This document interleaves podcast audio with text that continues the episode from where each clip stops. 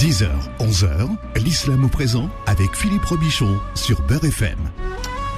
L'islam au présent et on vous donne euh, rendez-vous tous les samedis entre 10h et 11h en direct avec euh, l'imam Abdelali Mamoun. Une heure pour parler d'islam avec vous. Je vous rappelle que cette émission est en direct. Donc si vous avez des questions, si vous voulez intervenir, eh bien, soyez avec nous au 01 53 48 3000. 01 53 48 3000. Bon. Imam Abdelali, comment allez-vous aujourd'hui? Assalamu alaikum wa rahmatullahi ta'ala wa barakatuh. Bismillah wa salatu wa salam ala rasulillah wa ala alihi wa sahbihi wa nuwala. Très bien Philippe, hamdulillah. Et toi, j'espère que tu vas bien? Je vais bien. Jusqu'ici, je vais bien. À 10h et une minute, c'est après que ça va moins bien aller. Inch'Allah, ça va aller très bien. J'ai vu le sujet et je vais vous laisser tout seul et je, je, vous retrouve, je, vous retrouve, je vous retrouve à 11h, Imam Abdelali. On y va, allez, bismillah. Bien. On va parler de la purification euh, ce matin, Imam Abdelali. Euh, quel est déjà le statut euh, normatif de la purification? Alors, en arabe, ça se dit tahara. Hein, ne pas confondre avec le mot nadafa, qui veut dire nettoyage. Nadafa, ça veut dire nettoyer. Nadafa, ça veut dire nettoyer. Mm. Nettoyer et purifier, c'est pas la même chose. Euh, même s'il y a des, il y a certains, ils ont certains points en commun. Même si on a besoin de, de nettoyer pour purifier, d'une certaine façon. Euh, ça, on verra dans les détails exactement qu'est-ce que l'on veut dire quand on parle de, de, de, de la purification. Alors d'abord, euh, le statut normatif, c'est une condition préalable à la validité de, par exemple, votre prière, de la validité de l'obtention de l'agrément de Dieu. Euh, quand on parle de purification de l'âme ou du cœur, euh, c'est donc c'est une condition préalable. Et c'est bien entendu un objectif une des manœuvres, une des, une des actions que doit mener le croyant tout au long de sa vie. Il doit agir pour purifier son corps, son cœur, son âme, euh, son esprit, ses, ses, membres, le comme on dit, le jawarih, ça veut dire tout ce qui, tout ce qui est en rapport et qui agit sur l'extérieur, doit faire l'objet de purification. Euh, et aussi ses sentiments. On doit purifier ses sentiments, les sentiments qu'on a vis-à-vis -vis des autres. Et donc, bien sûr, nettoyer ses sentiments de vices de tous les vices euh, qui pourraient bien entendu euh, euh, entacher, euh, contribuer bien entendu à alimenter l'hypocrisie, alimenter euh, euh, tout ce qui pourrait vous éloigner d'Allah subhanahu wa ta'ala. Qu'est-ce qu'on appelle d'abord un statut normatif d'ailleurs, Imam Abdelali Le statut normatif, c'est quand on parle de, euh, de, de quelle est la position de Dieu ou de la religion musulmane par rapport à quelque chose. On dit qu'il est soit obligatoire, soit fortement recommandé ou recommandé tout simplement, Mhm. hein, ce qu'on appelle en arabe mendoub. Il y a l'indifférent légal, c'est-à-dire qu'il est ni obligatoire ni interdit. C'est-à-dire qu'on fait comme on veut. moubah. Voilà, c'est toi Mhm. qui fais ce que tu as Ouais. envie. Par exemple, manger, boire, regarder le ciel, marcher. C'est le statut, c'est indifférent légal. Euh, moubah, ce qu'on appelle en arabe el moubahat. Ensuite, vous avez ce qui est en dessous dans le négatif, ce qui est euh, déconseillé, ce qui est détestable, et ensuite ce qui est pratiquement euh, interdit et Mhm. prohibé. Prohibé, ça veut dire interdit. Euh, il y a carrément après ensuite au plus bas de l'échelle les, les péchés capitaux, hein, les péchés impardonnables, les, les péchés qui, euh, pour être pardonnés, euh, le- son auteur doit euh, faire preuve d'une immense sincérité dans son repentir. Ça, c'est ce qu'on appelle les péchés capitaux. Quand on meurt avec un péché capitaux, un, un péché capital, euh, non, par, non, non regretté, non, euh, Hmm. non pardonné, eh bien, euh, on est voué à l'enfer. On est voué au châtiment de Dieu, à la colère et à la damnation. Donc euh, voilà. Donc ça, c'est ce qu'on appelle les on, fera, statuts. on- on fera une et, émission. et euh, toute chose rentre dans ces catégories-là. Hmm. Toute chose dans la vie, On est forcément dans une on catégorie. est forcément dans une de ces, dans un de ces statuts normatifs. C'est-à-dire quelle est la norme, la position de Dieu. Et vous avez ce, ce qu'on peut appeler euh, des, des, des statuts qui sont en rapport avec euh, la validité ou la non-validité, ce qu'on appelle les conditions Hmm. de validité, euh, les conditions de ce qui va rendre quelque chose obligatoire ou non. Euh, parce que ce qu'on appelle shurut al-sahha ou shurut al-wujub, ce n'est pas la même chose. Euh, la condition de validité de la prière, par exemple, on va dire euh, la purification fait partie des euh, des des, euh, des conditions de validité. Mais les conditions les conditions qui rendent obligatoire la prière, c'est par exemple la raison. Hmm. On peut pas imposer à quelqu'un qui n'a pas de raison, euh, qui a qui a perdu la raison, euh, de faire la, la prière. Il n'est plus concerné par la prière puisque il n'a pas la, la condition qui l'impose, qui lui impose. Shurut salat. Euh, voilà euh, pour ce qui est de la définition de ce qu'est un statut normatif. En arabe, on dit al-hukm al-shara'i. Alors, donc, pour, la- pour la définition donc euh, large de la purification, qu'est-ce qu'on pourrait dire? La purification, c'est tout simplement se débarrasser, se nettoyer de tout ce qui est impur. Euh, à contrario, ce qu'on appelle euh, et non, euh, qu'on- ne, ne pas confondre avec ce qui est sale. Euh, on peut être sale et pur.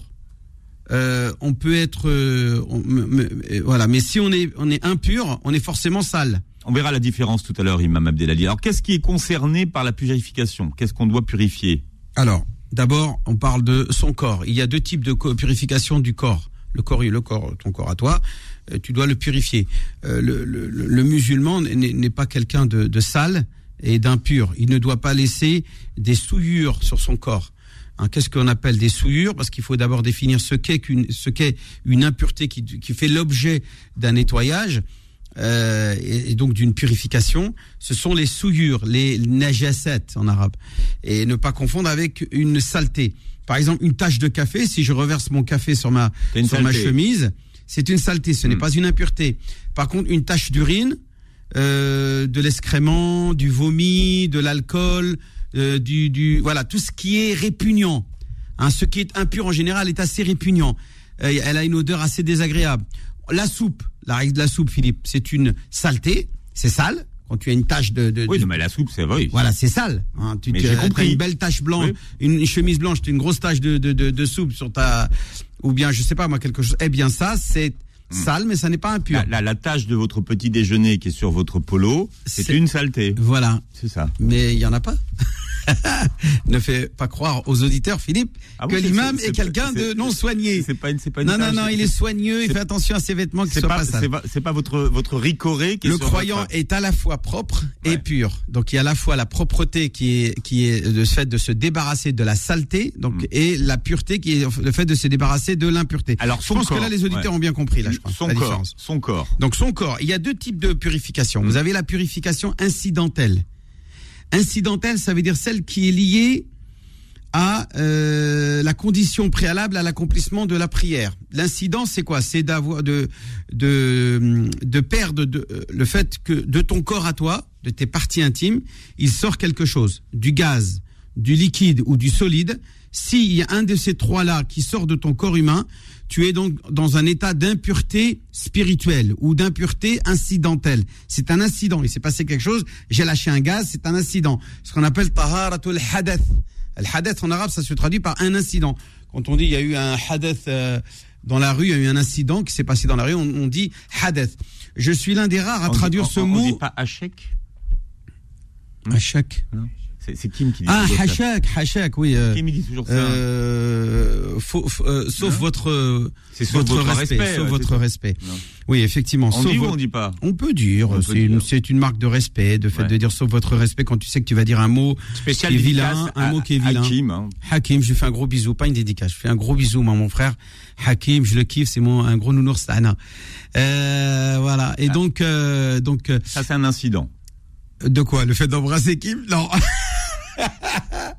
le fait de euh, de perdre des euh, des impuretés du corps, qu'elles soient liquides, solides. Euh, alors liquide et solide, c'est ce qui est impur. Par contre, on ne considérera pas impur un gaz. Un gaz, c'est pas impur. Euh, ça va casser le mes ablutions, ça va annuler mes ablutions, mais ça ne va pas être considéré comme une impureté qui exige le fait d'être purifié. Et tout simplement, comment on va se purifier? On va faire l'estinja, on va aller aux toilettes et on va se laver les parties intimes. Donc ça, c'est quand il y a une impureté liquide ou solide. Mais quand l'impureté est gazeuse, ou bah, donc finalement, c'est pas une impureté.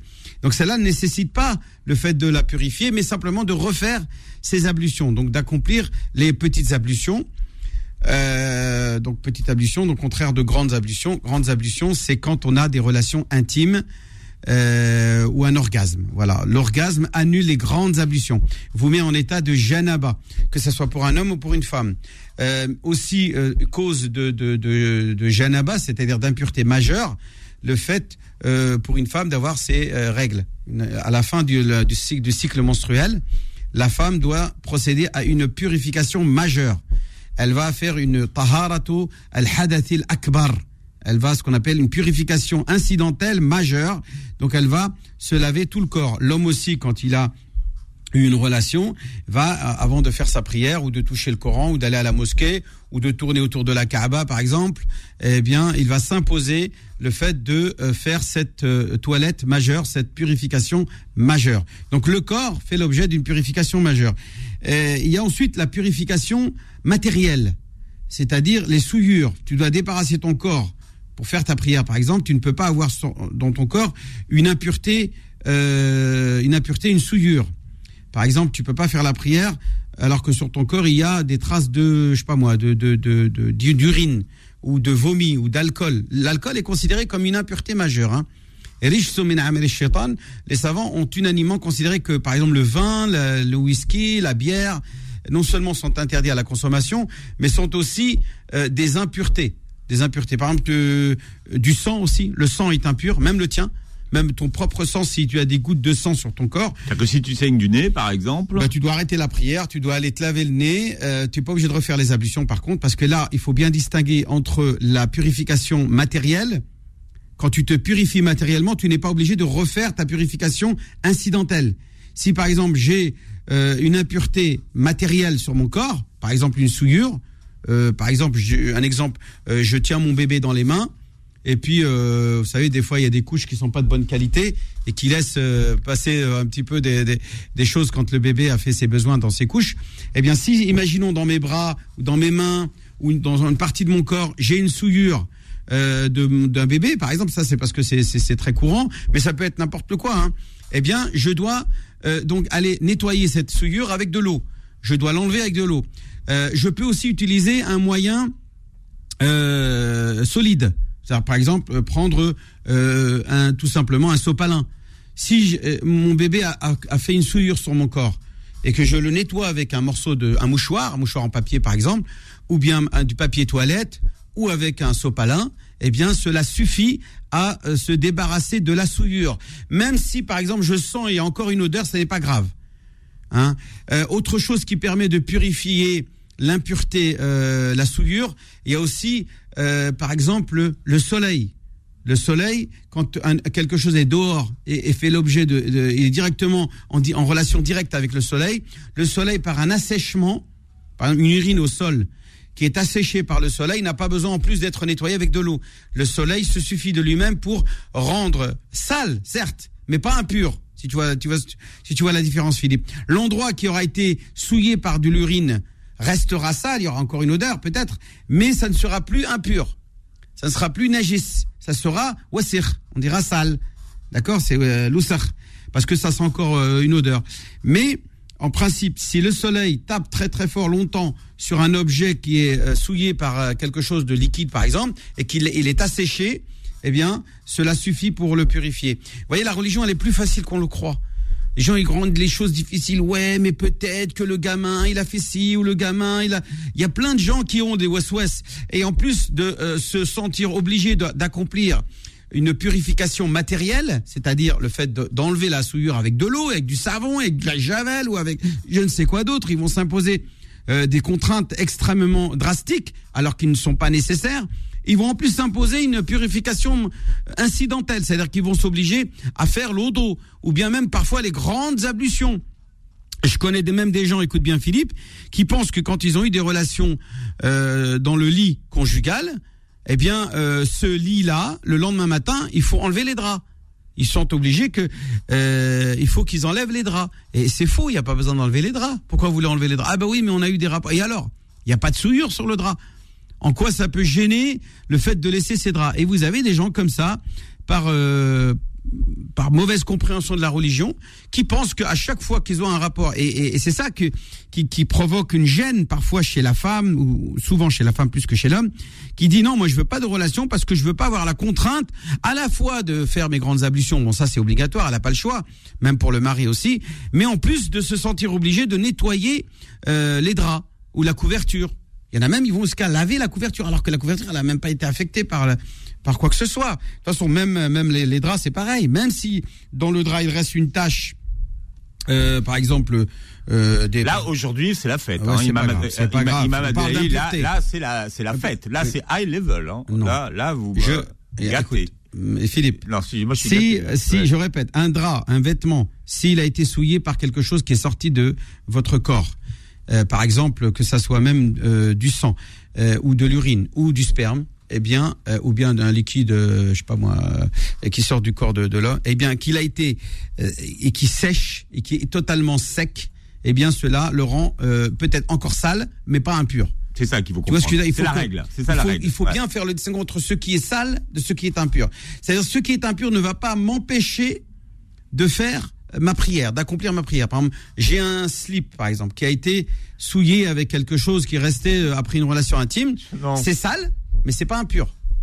Je, je le nettoie comme je peux, mais après ou euh, ou je ou qu'il sèche, par exemple, qu'il a séché euh, dans mes vêtements, eh bien cela ne- n'exige pas le fait d'aller refaire ses, je sais pas moi, quelque chose euh, ou de, ou de le changer par exemple le vêtement ou d'aller le laver avec de l'eau. S'il est totalement sec, il devient pur mais pas propre. Il peut rester sale mais pas propre, mais Bien. pas mais pas impur. Bien, alors si vous avez des questions à poser, et des précisions à demander à l'imam Abdelali, très en forme ce matin, vous appelez le 01 53 48 3000. 01 53 48 3000, c'est l'islam au présent, on parle de la purification jusqu'à 11h. L'islam au présent revient dans un instant. Beurre FM, 10h, 11h, l'islam au présent avec Philippe Robichon. On parle de la purification avec l'imam Abdelali ce matin, c'est l'islam au présent jusqu'à 11h. J'ai vu que vous vous entraîniez pour faire vos émissions en anglais, imam Abdelali, donc je crois Yes, uh, because uh, you don't. Uh, uh, Oui, bon, je pense uh, no, you must you must to uh, no- not dirty your uh, your uh, Non, underwear. your body your body Non, your underwear. your body. Ok, bon.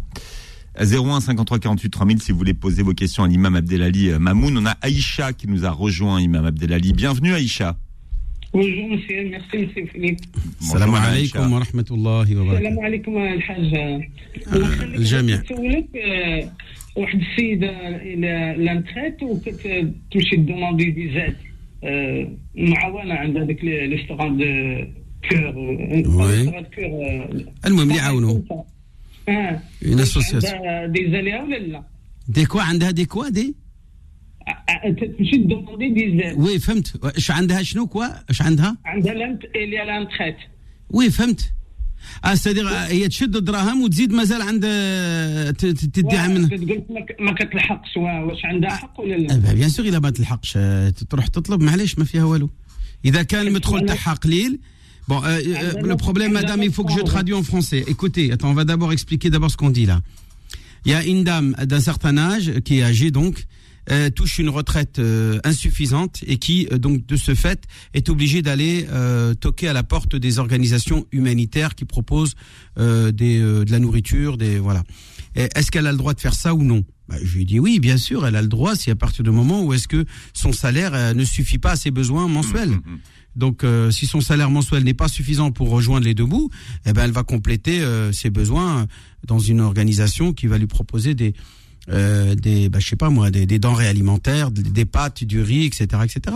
Pourquoi pas Alors, معايا اختي باسكو لا دانييغ فوا جي طوندي وديت قلتي اللي كيمشي يطلب هكاك غدا يوم القيامه يبعث آه، بلا آه، بلا لحم بلا لحم في وجهه Hum, Ouais, euh, j'avais, j'a- elle a dit que euh, la dernière fois que celui qui, j'avais dit que celui qui demandait sans avoir besoin, le, le jour de la résurrection, il serait ressuscité avec euh, Ouais, euh, le visage, euh, la peau du visage sur les os, c'est-à-dire voilà qu'elle n'a plus de chair sur la peau, sur le visage. C'est vrai que c'est un hadith authentique qui a dit ça, et là on n'est pas dans ce cas-là. On est dans un cas où vous dites que cette femme-là, elle est dans le besoin, n'arrive pas à joindre les deux bouts. Donc quand elle va chercher des denrées alimentaires euh, dans ces, ces organismes-là, elle le fait parce qu'elle est dans le besoin et non pas dans une démarche de cupidité, d'accumuler, de, de, on va dire, d'emmagasiner euh, au détriment des nécessités. Voilà, elle prend rien à personne en fait. Elle prend rien à personne. Elle prend ce qu'elle a besoin. Si maintenant elle dépasse ses prérogatives, elle est dans une démarche euh, alors qu'elle sait qu'elle a encore de l'argent pour acheter, et au lieu d'aller acheter avec son argent, elle va euh, dans ces organisations humanitaires, euh, des aides alimentaires, etc. Eh bien là, effectivement, euh, elle n'a- elle n'a pas le droit de le faire. On ne peut pas faire la manche. On ne peut pas mendier alors qu'on est, on n'est pas dans le besoin. Et celui qui est, qui sait que la personne qui mendie, eh bien, euh, n'est pas dans le besoin, elle ne doit pas lui donner l'argent. Euh, je citerai des exemples hein, de, gens qui font de la mendicité euh, au, feu rouge, etc. Certains hein, mendiants ne sont pas des mendiants.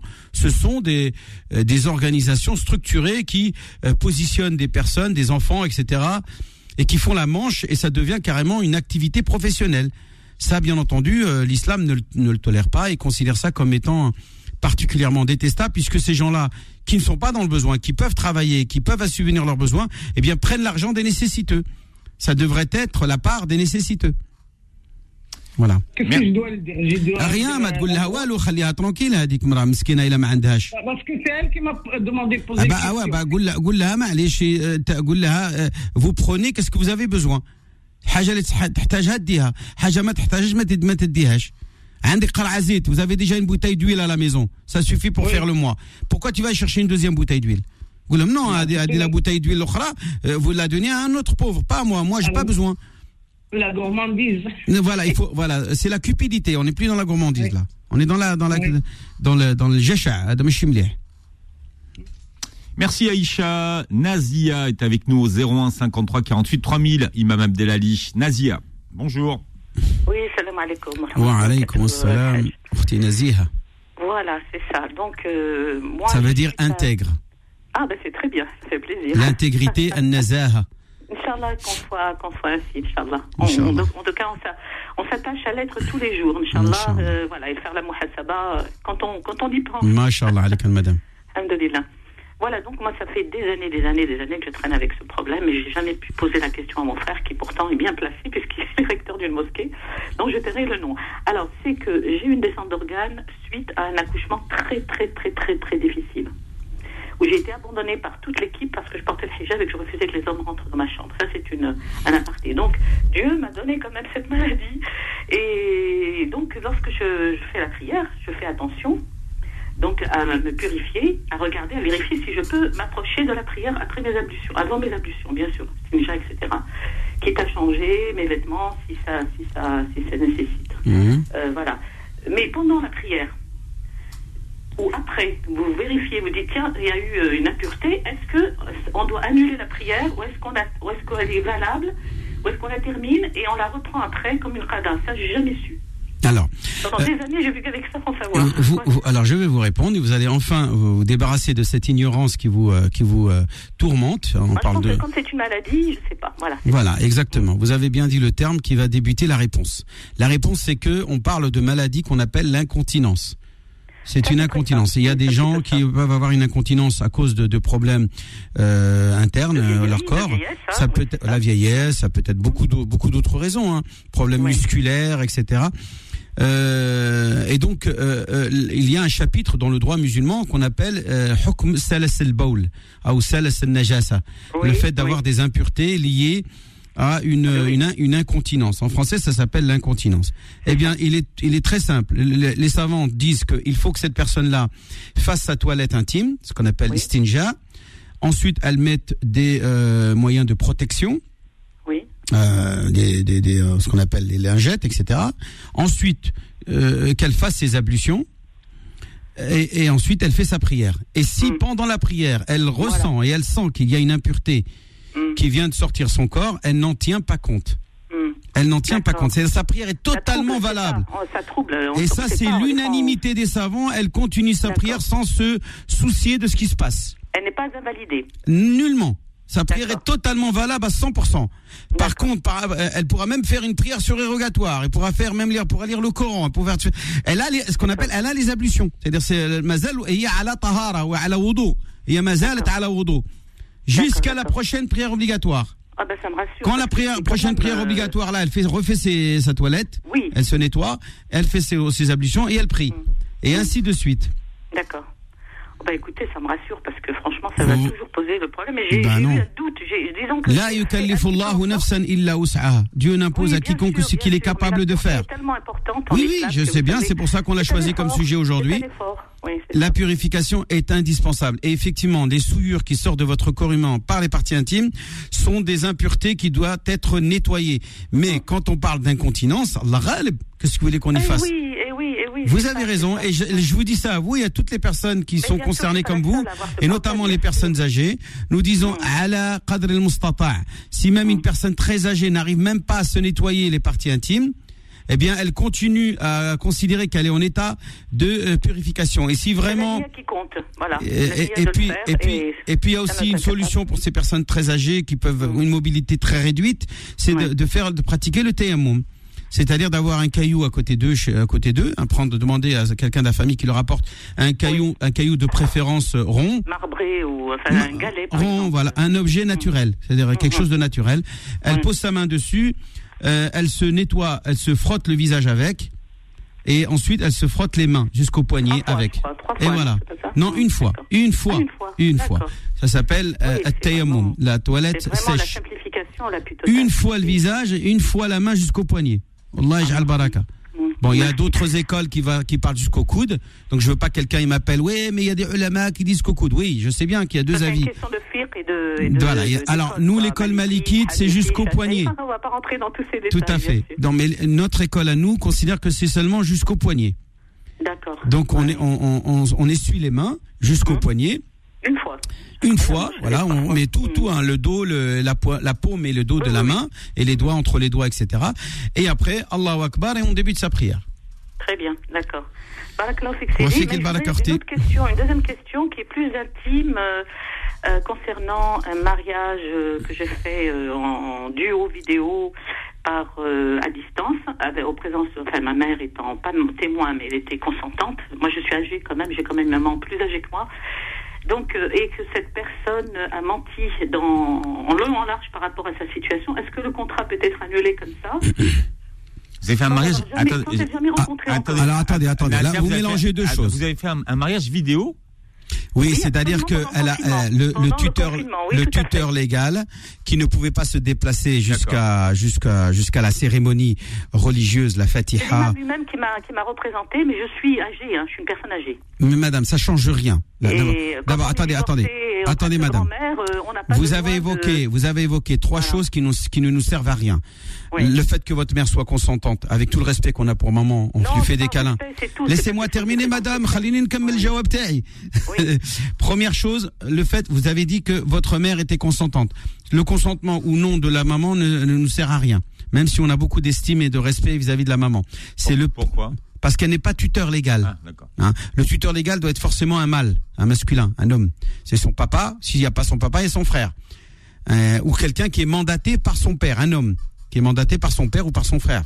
Si euh, le papa dit non, moi je veux pas être mandaté, je veux faire directement euh, via euh, via le- la vidéo, c'est-à-dire euh, WhatsApp, tu sais les, les vidéoconférences, etc.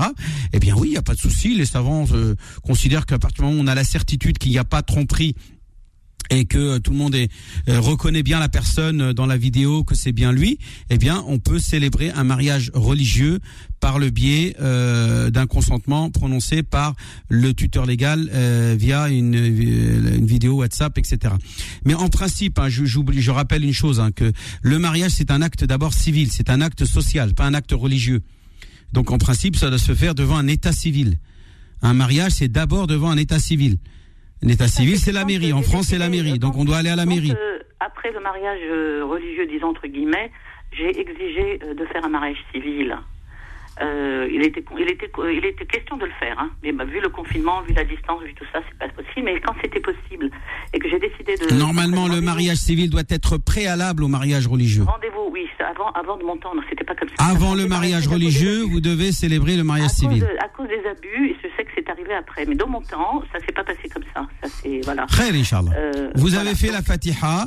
Je considère quand même que si quelqu'un a fait la Fatiha et qu'il a consommé son, son mariage, il Voilà. n'est pas, il n'est pas dans la fornication comme le, le prétend certains. Exactement. Euh, c'est complètement absurde. Oui. Euh, Alors, il n'y a pas eu de ne- consommation parce qu'on est resté à distance.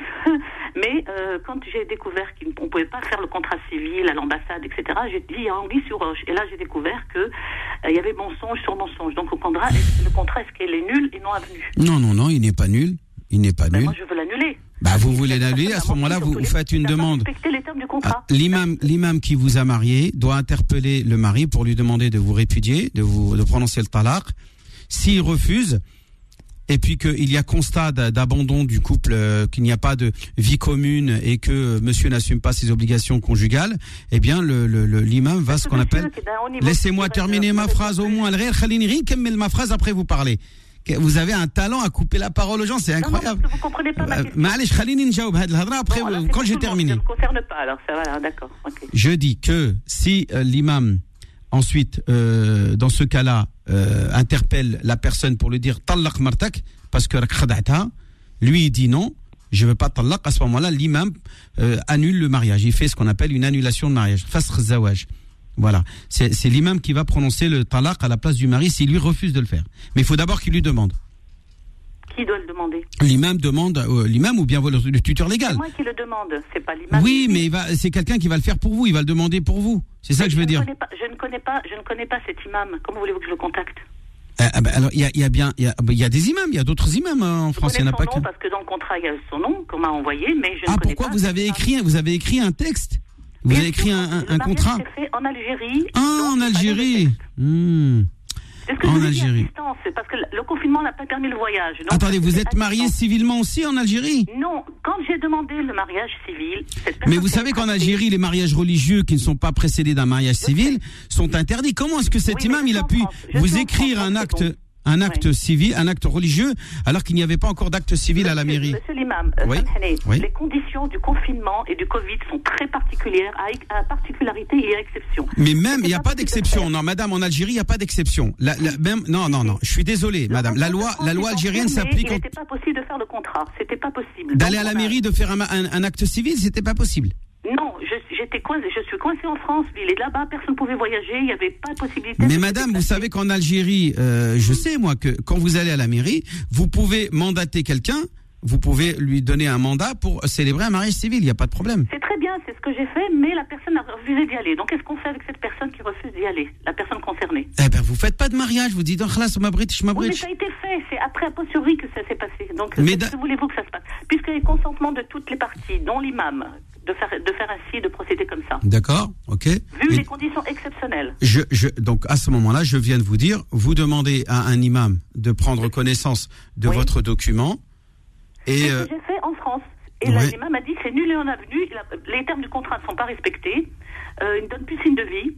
Donc, euh, voilà. Même voilà. Eh ben donc c'est voilà, c'est l'imam, l'imam a annulé, l'imam a annulé votre mariage. C'est bon, c'est bon. Il a annulé votre mariage. Il a, il a constaté après enquête et vérification que le mari ne, ne respectant pas les, les, les conditions, du moins les, les règles Mm. du mariage, eh bien Mm. il est en droit de faire annuler le mariage, ce qu'on appelle en arabe fasr zawaj.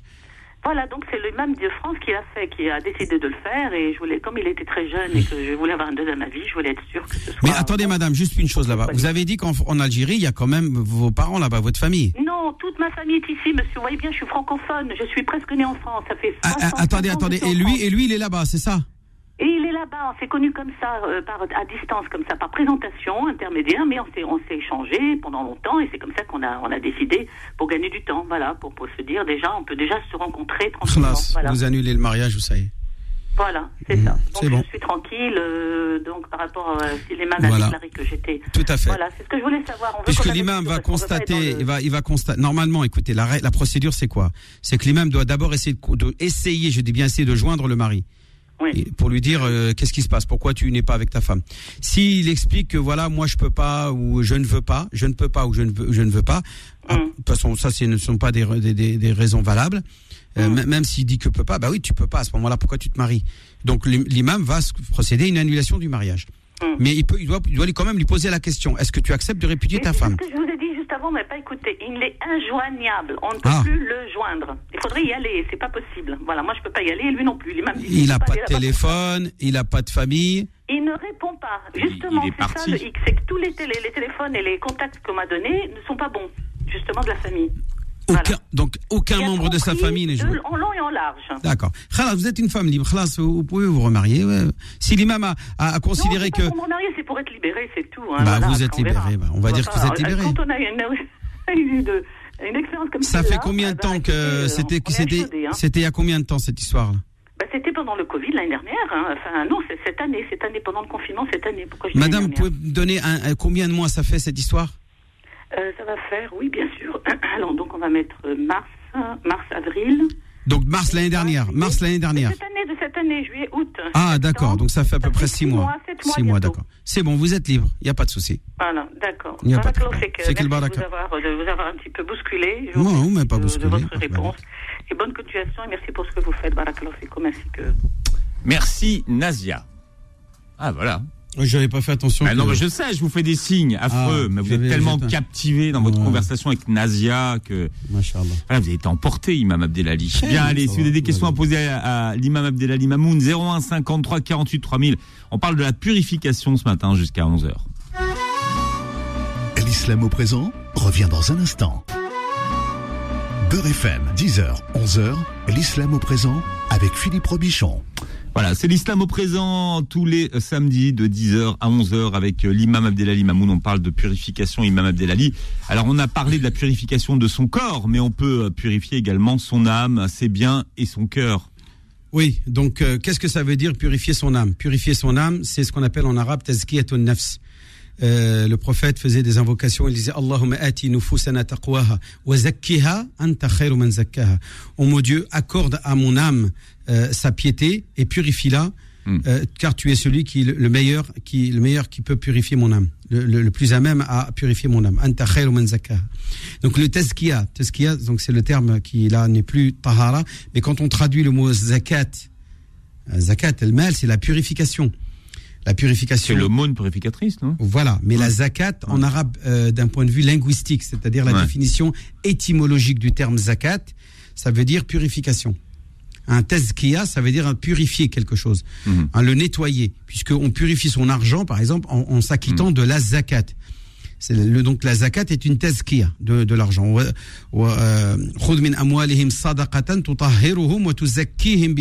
Prends de leur argent une sadaqa, dit Dieu dans le Coran. Tu purifieras leur argent Hmm. et grâce à cette zakat. Donc la zakat est une purification des biens. Hein, donc on, se, on purifie nos, nos biens en s'acquittant de la zakat. Ou ça, ça purifie aussi le jeûne?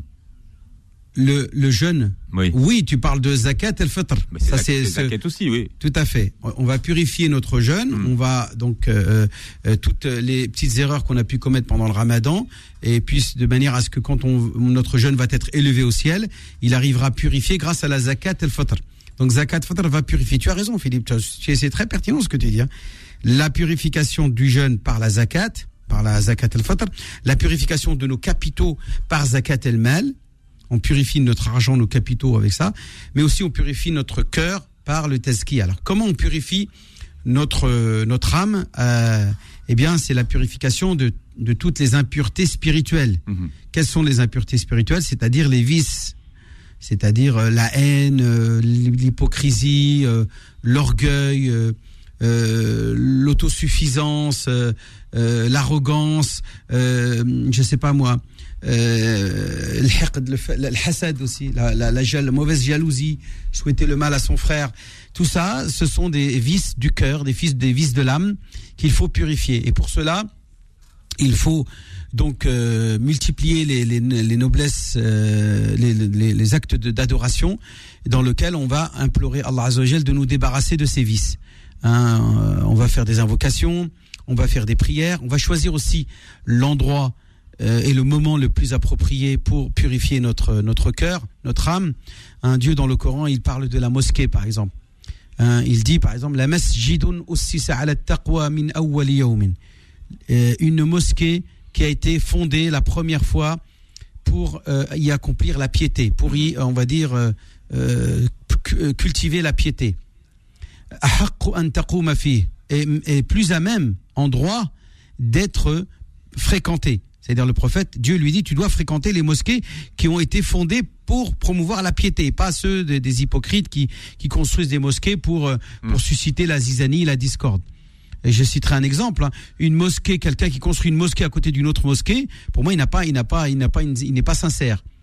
Normalement, il devrait agrandir la même mosquée, mais pas construire une autre mosquée à côté d'une mosquée. C'est, promouvoir la division. C'est susciter la division chez la, chez les membres de la communauté des croyants. Donc, euh, euh, voilà, moi, je considère comme illicite, comme interdit, le fait de construire une mosquée à côté d'une autre mosquée. On doit agrandir la même mosquée. Ah oui, mais c'est pas nous qui dirigeons, nous allons pouvoir euh, diriger notre mosquée, euh, à eux leur mosquée. Mais non, mais les mosquées sont pas à toi.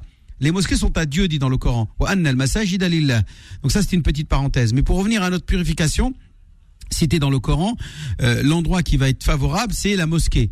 Il dit donc à la suite de ce verset, subhanahu wa ta'ala, Dieu dans le Coran, il dit euh, Il y a en son sein, c'est-à-dire au sein des mosquées, des hommes qui veulent se purifier. يحبون أن يتطهروا. والله يحب المتطهرين. Et Dieu aime les hommes et les personnes qui cherchent à se purifier. Donc euh, la mosquée est propice à la purification de la même manière que le hammam, par exemple, ou le- la salle de bain est propice à la purification du corps. Eh bien, la mosquée est propice à la purification de l'âme et du cœur. Donc, euh, il y a des endroits propices, euh, notamment par exemple les lieux saints. La Mecque euh, est un endroit encore plus à même euh, propice à la purification du, du- de l'âme. Souvent, des gens disent non mais moi j'y arrive pas, je suis en France, je suis dans un environnement des koufars, etc. Un environnement qui est totalement hostile à l'islam, etc. On entend partout euh, des Zemmour, des je sais pas qui. Bon, ça c'est une petite parenthèse euh, euh, rigolote, mais bon, voilà, on va dire c'est c'est en même temps malheureux ce qui se passe en France, mais bon, voilà.